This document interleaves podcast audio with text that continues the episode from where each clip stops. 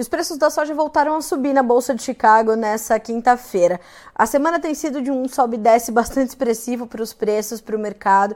E nessa quinta-feira especificamente, o mercado recebeu um novo número que foi a estimativa atualizada da Conab para a nossa safra de soja. O número saiu de 162,4 para 160,1 milhões de toneladas. O mercado apesar disso e apesar de ter sido um corte bastante conservador, principalmente na perspectiva dos produtores que já afirmam que a gente não tem espaço para uma safra desse tamanho, apesar disso tudo, né, de ser ainda um número bastante robusto, uh, o mercado reagiu bem em Chicago e fechou com altas consideráveis. Por quê? É isso que a gente vai perguntar agora para o seu Ginaldo Souza, diretor-geral do Grupo Labora. Seu Ginaldo, boa tarde. Um prazer receber o senhor aqui, como sempre.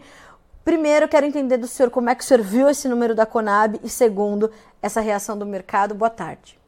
Boa tarde, Carla. Boa tarde, amigos dos agrícolas e também nossos queridos amigos da Labor. É, em primeiro lugar, eu quero dizer que esse, os números do Brasil estão bastante amplos. Você tem gente com 150, você tem gente com 163, 164. O número da Conab, na minha opinião, é um pouquinho alto. Eu acho que a safra brasileira, pelo ocorrido até agora, já não é mais 160 milhões de toneladas. É, hoje, eu diria para você, com toda tranquilidade, que para que os números, para que a soja alcançasse 157 milhões, que é o nosso número, é preciso que o clima se normalize daqui para frente. E quando a gente olha os mapas, os mapas estão. É, você sai com uma previsão de um modelo de manhã, daí três, quatro horas saiu outro modelo dizendo outra coisa, e assim por diante, e as chuvas não estão acontecendo adequadamente. Entretanto, o número da Conab é um número que não foi por isso que o mercado subiu no dia de hoje. Hoje o mercado teve outros fatores. Amanhã nós temos o relatório Supply Demand, esse relatório, Carla de amigos, é um relatório normalmente neutro. O USDA não mexe no supply e demand, ele pode mexer na, por exemplo, a produção sul-americana, o estoque final mundial, é, talvez, às vezes, no consumo interno americano em função de, de, de, de, vamos dizer, de biodiesel, isso, aquilo, mas ele normalmente não mexe nos números americanos, normalmente não mexe. Então, os preços hoje subiram, tiveram, naturalmente, saíram rumores de que os chineses estavam precificando, e quando eles falam precificando, estão comprando, estão fixando o produto, tanto soja como milho como trigo. Isso puxou o mercado e ajudou o mercado na expectativa do supply de amanhã. É isso que aconteceu, Carla. E quais. Uh, bom, antes da gente entender um pouquinho de quais são as expectativas do supply demand para amanhã, seu Ginaldo, como é que o senhor. É, ou qual o número do senhor, no número da Laboro para a safra de soja? E número dois, já vou engatar nessa pergunta. O senhor traz esse número, ele ainda pode ser corrigido? É, 157 milhões é o nosso número, é, é, e eu diria para você: esse número é se daqui para frente normalizar em termos de clima. Mas nós sabemos que o Mato Piba tem problemas, é um ano de El Ninho, e com o El Ninho, naturalmente o Mato Piba fica, vamos dizer, com uma safra bem menor, né? E então nós devemos ter aí 5, 6 milhões de toneladas a menos no Mato Piba, que produz, o, o, o grupo produz 20 milhões de toneladas, e eu acho que esses números de 157 estão muito bem dimensionados, porém, se não chover daqui para frente adequadamente, porque você vem tendo chuvas excessivas no sul do Brasil, você tem vendo tendo chuvas é, abaixo da média no centro-oeste, no sudeste, de um modo geral, e o Mato Piba vem tendo, na realidade, seca. Hoje eu falei com produtores de de, de do, do, Maranhão e do, do, do, Piauí, e eles não estão conseguindo terminar a, o plantio da soja. Evidentemente, o milho lá também vai atrasar, mas por que não estão terminando? Por causa da seca, ou seja, plantar no seco não vai adiantar. A soja que está, vamos dizer, que germinou, está crescendo, tal, tal, essa soja precisa naturalmente de chuvas urgentes. Então, o nosso número é 157. Pode ser corrigido lá na frente? Sim, desde que o clima não se normalize. Se o clima se normalizar, eu fico tranquilo com 157 milhões de toneladas para a safra brasileira de soja. Agora, Sr. Ginaldo, é, esse é o número da Laboro, o número da, da, da Conab ali na casa de 160 milhões. O mercado, o senhor imagina que está trabalhando com qual intervalo? Ou ele vai esperar esse número do USDA de amanhã? Ou não? A gente tem um, um, uma, um sentimento lá do mercado também de, apesar da Conab, apesar do USDA já ter, o mercado já ter internalizado que o Brasil não vai colher nada na casa de 160 milhões, mas sim abaixo disso na safra 23-24. Olha, pelo histórico da, da, do, do USDA, Carla, amanhã o, o USDA não deveria baixar de 160 milhões de toneladas. É, não, não é por aí. Mas pode ser que ele venha aí com 100, entre 159 e 161. Eu vejo que o intervalo que está se trabalhando aí, tem gente colocando 150, não é. No momento, não é. Tem gente colocando 163, também não é. Então, nós temos que pensar que o número é abaixo de 160 e o clima é que vai definir naturalmente a safra daqui para frente. Nós estamos com problemas no Mato Grosso, problemas localizados em várias áreas, Mato Grosso do Sul, Tocantins e, e Goiás.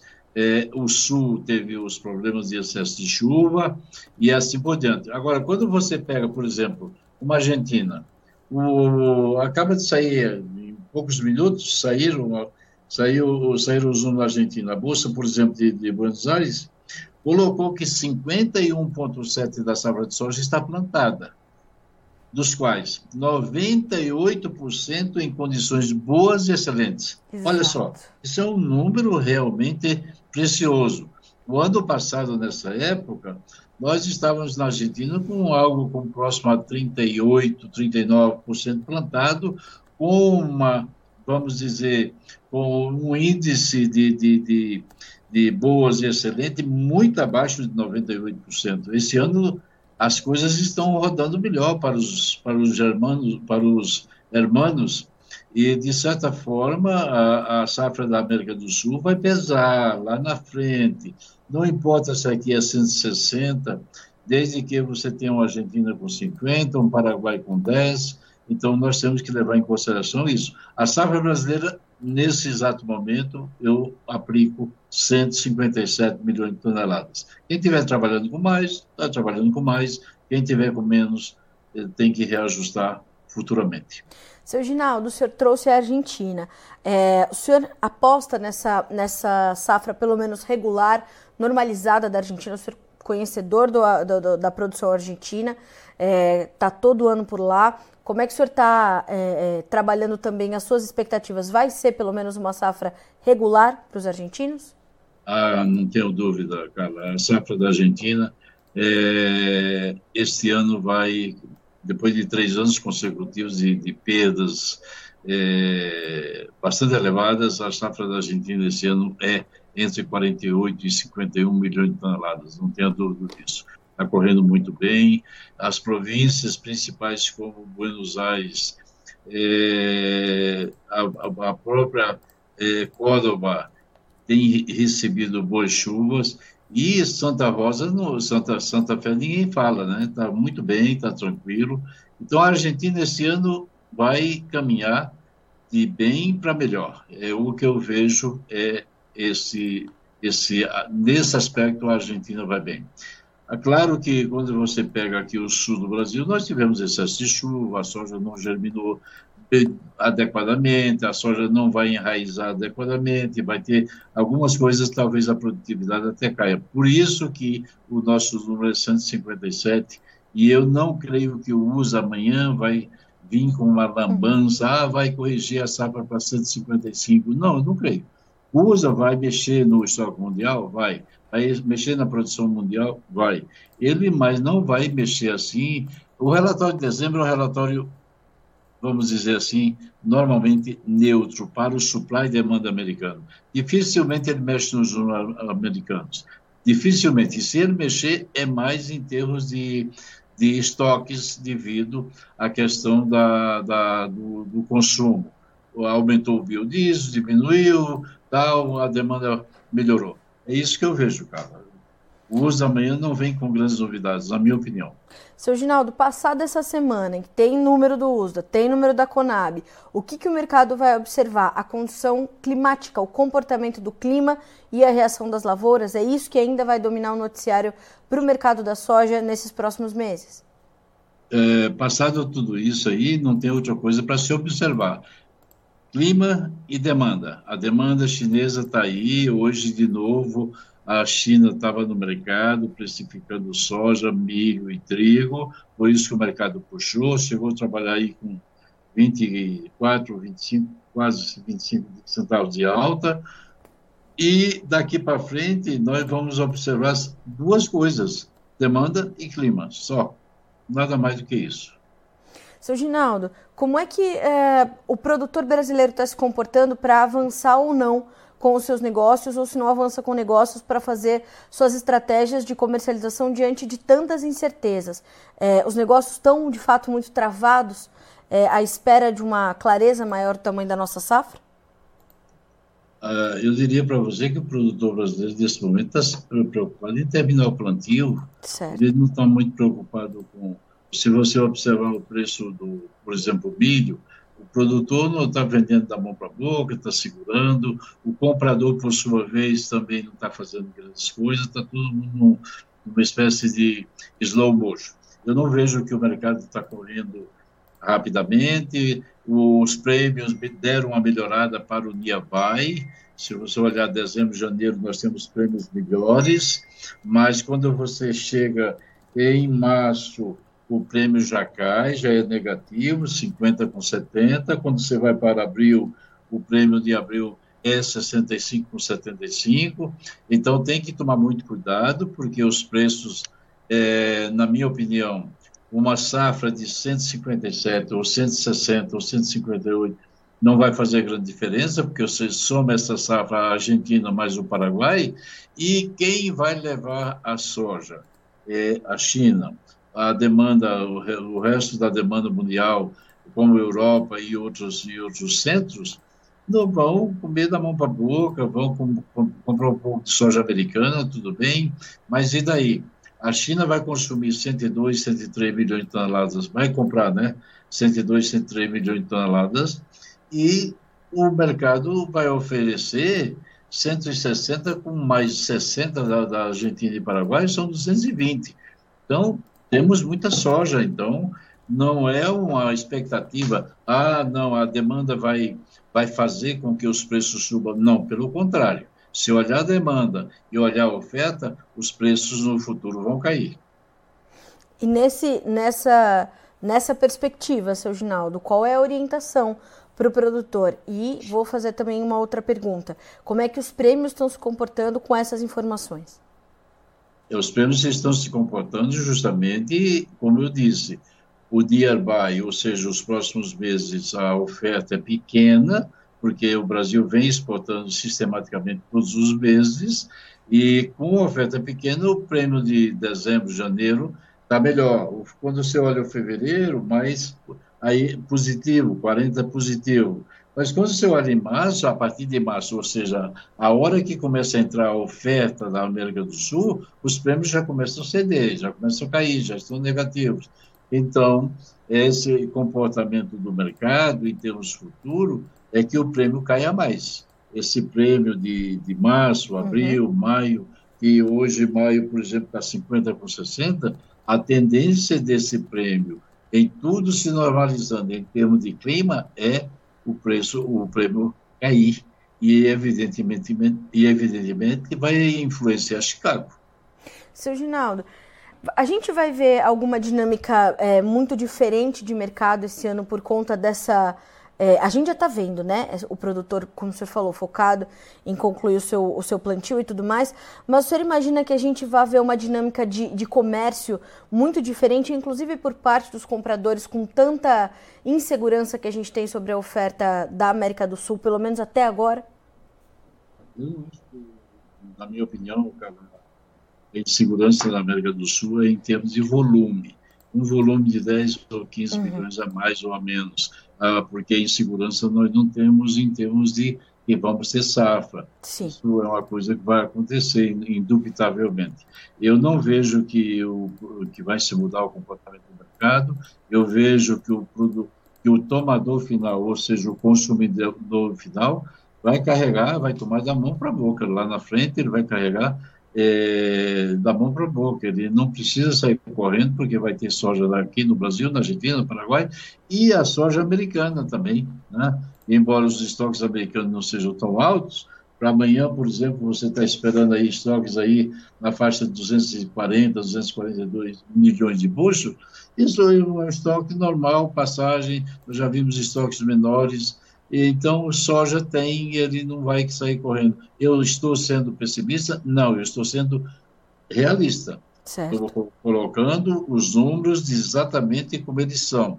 Agora, as divergências que vão ocorrer, supply, isso aqui, é, são reajustáveis e você transa. Isso é uma mesa de xadrez que você tira uma peça daqui, põe o rei para lá, põe a dama para cá. É mais ou menos assim. Então, não vai. Mas no geral, no contexto geral, não vai mudar. É, é isso daí que nós estamos vendo. Uma safra boa da, da, da América do Sul.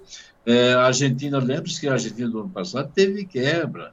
E o Brasil, com 150 e poucos milhões de toneladas, supriu a quebra da Argentina. Este ano, a Argentina vai ter uma safra de 50 milhões de toneladas e o Brasil vai ter uma safra, vamos dizer, de 155, um, um exemplo é igual à da safra do ano passado, porém com a grande diferença, que a Argentina tem uma safra 15 milhões de toneladas a mais. Essa é a realidade. E, seu Ginaldo, como é que o senhor imagina que os mercados de farelo e óleo vão se comportar com essa Argentina voltando também de forma mais regular ao mercado?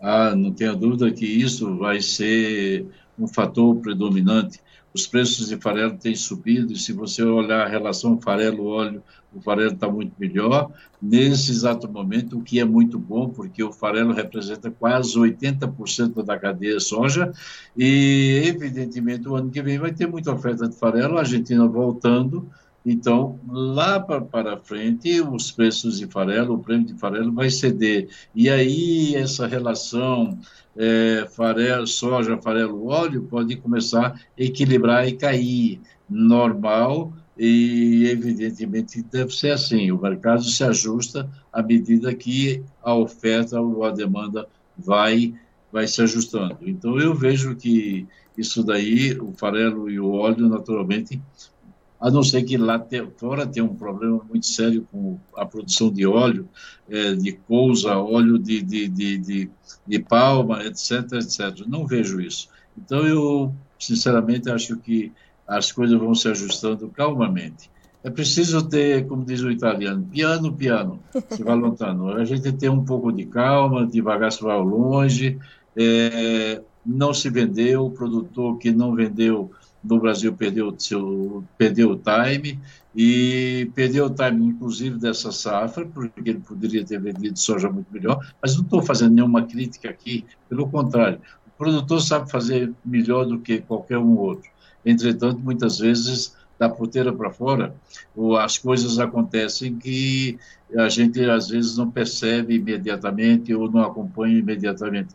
Mas não é uma crítica, eu só estou colocando que o time foi perdido e para a safra nova muita coisa deixou de ser vendida, poderia ter sido aproveitada melhor. Outras oportunidades virão, seu Ginaldo, mesmo que é, daqui um tempo ou janelas mais, mais curtas, mais espaçadas, mas virão ou elas vão demorar para aparecer, seu Ginaldo? Olha, querida, a vida sempre nos oferece oportunidades e a gente nunca deve dizer que essa é a última janela, não. As portas se abrem, as janelas vêm, e quando uma porta se fecha, muitas janelas serão abertas. Eu acho que, para o produtor, ele vai continuar fazendo o trabalho dele bem feito, tranquilo, vai ganhar dinheiro, porque mesmo com esses preços de 13 dólares e 50, por exemplo, que bateu o maio hoje, pegando aí mesmo com um prêmio negativo de 50, tirando, ele está vendendo bem a soja dele. Vamos considerar, nós já vimos, o, há, há, três anos atrás, menos de três anos atrás, quanto é que estava a soja? Na faixa de 10, 10,5 e o produtor estava vendendo, trabalhando normal. Ah, os custos não eram os mesmos, tal, as, não eram os mesmos. Mas os custos também se adequam. A ureia baixou, o fosfato baixou, a cadeia de, de, de insumos baixou seu preço também. É normal isso aí. E é uma dança, é a dança do jogo de quem pode se balancear no meio do, de, no meio dos grandes, às vezes os pequenos apanham, o grande pensa que sabe e não sabe, mas a verdade é uma só. As oportunidades existem e nós temos que aproveitá-las. Ai, seu Ginaldo, sempre bom ter o senhor, viu, e a sua serenidade para as análises, isso é muito importante, porque o produtor está muito angustiado. A gente tem é, né, sempre essa, é, essa contrapartida do produtor de é, ficar muito descontente com os números, né? Quando chegam os números. E é importante a gente reforçar aqui, né, seu Ginaldo, que dar os números, informar os números é importante também para que o produtor saiba qual é, é, é o qual é a mensagem que está sendo passada, né? A gente tem essa obrigação é, quase que moral de informar isso, para que as estratégias dele também aconteçam e que ele não perca mais oportunidades, né? Então não adianta a gente brigar com os números, né? Não, com certeza, nós somos formadores de opinião e os formadores de opinião têm a obrigação, o dever de fornecer números e opinar adequadamente. Erramos, sim, erramos, sem dúvida nenhuma, mas nós procuramos fazer, eu pelo menos procuro fazer, dar a, a melhor informação. Eu tenho 50 anos de mercado e nesses 50 anos de mercado eu estou vivo, muito bem vivo, graças a Deus, e muito bem informado e vou seguir durante alguns anos ainda por aqui, porque se eu parar de trabalhar, eu morro. Eu quero morrer feliz, trabalhando, fazendo bem, ajudando, transmitindo o meu conhecimento, uh, que é aquilo que Deus me deu de capacidade de transmitir aquilo que eu aprendi. Vamos em frente, que atrás vem gente. E nós temos o privilégio de ter essa, essa informação compartilhada pelo senhor. E o senhor não é alguns anos, são muitos anos ainda que o senhor vai ficar aqui, pelo amor de Deus. É, esperamos. é. Para tudo, tudo ter um time, né? É verdade. E o time, na, muitas vezes, a gente não pertence a gente, pertence a Deus. Graças é? a Deus. Ainda bem, né, seu Ginaldo? É verdade. Seu Ginaldo, sempre um prazer estar com o senhor, eu, o senhor sabe, né? O senhor é meu, um dos meus principais mentores nessa vida, então muito obrigada mais uma vez. Sempre bom estar com o senhor. Bom restinho de semana, um abraço enorme. Felicidades a todos vocês, um abraço carinhoso e ao produtor amigo. Gente, é, não desanime, pelo contrário, força que Deus está junto conosco. A energia da humanidade é muito importante para o desempenho do bem. Força. Isso mesmo, seu Ginaldo. Obrigada, viu? Bom restinho de dia para o senhor. Até mais. Um, um beijo. Obrigada. Olha só, como, como é importante a gente né, ouvir pessoas experientes e mais, muito mais experientes do que eu, por exemplo. O Clóvis Marques trouxe aqui, boa tarde. Sempre é engrandecedor escutar pessoas com tamanho conhecimento.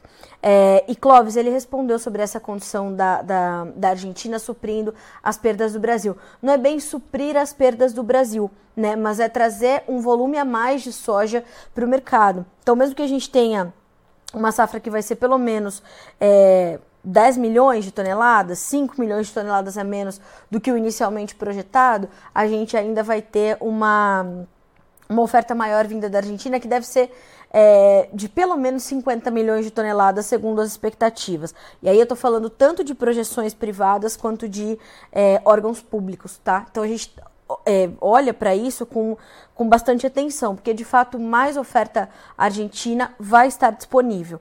É, mais do que isso, os mercados de farelo e óleo também vão sentir o impacto, porque tem mais soja para ser esmagada na Argentina, mais oferta de farelo e de óleo chegando daquele país que é ou foi o maior exportador global de farelo e óleo só não manteve essa posição é, nas últimas temporadas por conta dessas secas históricas que foram registradas nas últimas três safras para os argentinos, tirando aí esse potencial bastante grande né, é, da Argentina. E também para o meu amigo Endrigo Dalcin, sempre conosco. Obrigada, viu, Endrigo? É, Mato Grosso vai colher 10 milhões de toneladas uh, menos, né, 10 milhões de toneladas. Não terminamos o plantio ainda. 20% de replantio. Obrigada, Endrigo, pelo seu relato. Eu acabei de subir uma notícia para o noticiasagrícolas.com.br uh, e a gente percebe o seguinte. Primeiro que eu coloquei ali várias fotos. Então tem fotos em Vera, em Feliz Natal, ali na região de Campo Novo do Parecis e todas elas mostrando a lavoura sofrendo muito com a seca. E o IMEA, o Instituto Mato Grossense de Economia Agropecuária, no seu boletim dessa semana, apontou uma redução na área de 0,74% para soja, uma redução de 3,7% na produtividade e por isso revisou para baixo também a safra é, Mato Grossense. E os números do IMEA são os seguintes, vou buscar aqui para vocês. Ó, por fim, com as modificações é, na área e na produtividade, a produção 23-24 ficou projetada em 42,13 milhões de toneladas, uma queda de 3,8% em relação ao relatório anterior. Então, esses são números só de Mato Grosso, percebam, né? Como a gente ainda tem muita água para passar debaixo da ponte. E eu vou reforçar: a gente vai continuar trazendo os números daqui das, das consultorias, das estimativas de órgãos públicos, como a Conab, como o USDA, porque esses números pautam o mercado. Vocês precisam saber como é que o mercado se comporta para vocês traçarem os seus, as suas estratégias de preços. Então, a verdade não está entalhada na pedra, né, com os números da Conab, com os números da, da, da, da do USDA, que vão chegar amanhã, deve ter um corte conservador, então não se assustem se o USDA trouxer ainda algo como 160 milhões de toneladas, como trouxe a Conab hoje. O conservadorismo é uma marca muito forte dos dois órgãos, que são órgãos governamentais, né? E hoje o Matheus Pereira, eh, de manhã, falou algo bastante importante. Ele falou: não é o que o mercado espera, é o que o USDA está vendo, é o que a Conab está vendo. Seu Ginaldo falou: o mercado já espera um número menor que esse. Então, os analistas estão em compasso é, é, com vocês, produtores rurais. Só que eles vão fazendo esses ajustes ao passo em que a gente vai lá né, trazendo esse quadro e, e, fazendo esses números chegarem até vocês e vocês também ajudando a construir a realidade da safra com os relatos que nos trazem aqui no Notícias Agrícolas. Vamos ver como ficaram os preços no fechamento desta quinta-feira? Números na tela para você, Bolsa de Chicago. A soja fechou com boas altas, o janeiro 13 dólares e 11 centos por bushel, 16 pontos mais 25 de ganho, março 13 dólares e 30, 14 pontos mais 75 de alta, maio 13 dólares e 44, com alta de 14 pontos mais 25, julho 13 dólares e 50, com 14 pontos de alta. Nós temos ainda os preços do milho, o milho também fechou em campo positivo, altas que variaram de 13,5 a 4 pontos. Então nós temos dezembro com 4 dólares e 68, março 4 dólares e 88 por bushel, maio 4 dólares e 99, julho 5 dólares e 8 centavos por bushel e para concluir, a gente tem os números do trigo também. Trigo, dezembro, 6 dólares e 26, subindo expressivos 10 pontos mais 25. Março, 6,42, 8 pontos mais 75 de alta. Maio, 6 dólares e 49, 5 pontos mais 75. Julho, 6,53, 4 pontos e meio de alta nesta quinta-feira. Então, fechamento positivo no pré-USDA, às 9 horas da noite. Mercado retoma seus negócios, vamos ficar de olho. E o novo boletim mensal de oferta e demanda do Departamento de Agricultura dos Estados Unidos, que, claro, você confere em primeira mão aqui no Notícias Agrícolas como sempre. Chega às 14 horas, horário de Brasília. A gente está te esperando para conferir junto esses números a partir de amanhã. A gente se vê, ó, amanhã, o Bom Dia Agronegócio vai ter Paulo Herman é, pois é, essa honra, para a gente fazer um overview da COP28. O que, que já se soube até lá? As, as particularidades né, e as peculiaridades da análise do Paulo Herman são excelentes, já posso lhe adiantar, vai ser uma conversa muito boa, então estou te esperando. A gente se vê amanhã, bom restinho de tarde para você, preparações aí para o relatório do USDA, vamos acompanhar o mercado e a gente se vê nessa sexta-feira. Boa tarde e eu tô te esperando. Notícias Agrícolas, informação agro relevante e conectada. Participe das nossas mídias sociais no Facebook Notícias Agrícolas, no Instagram, arroba Notícias Agrícolas e em nosso Twitter, arroba Noteagri. E para assistir todos os vídeos, se inscreva no YouTube, na Twitch, no Notícias Agrícolas Oficial.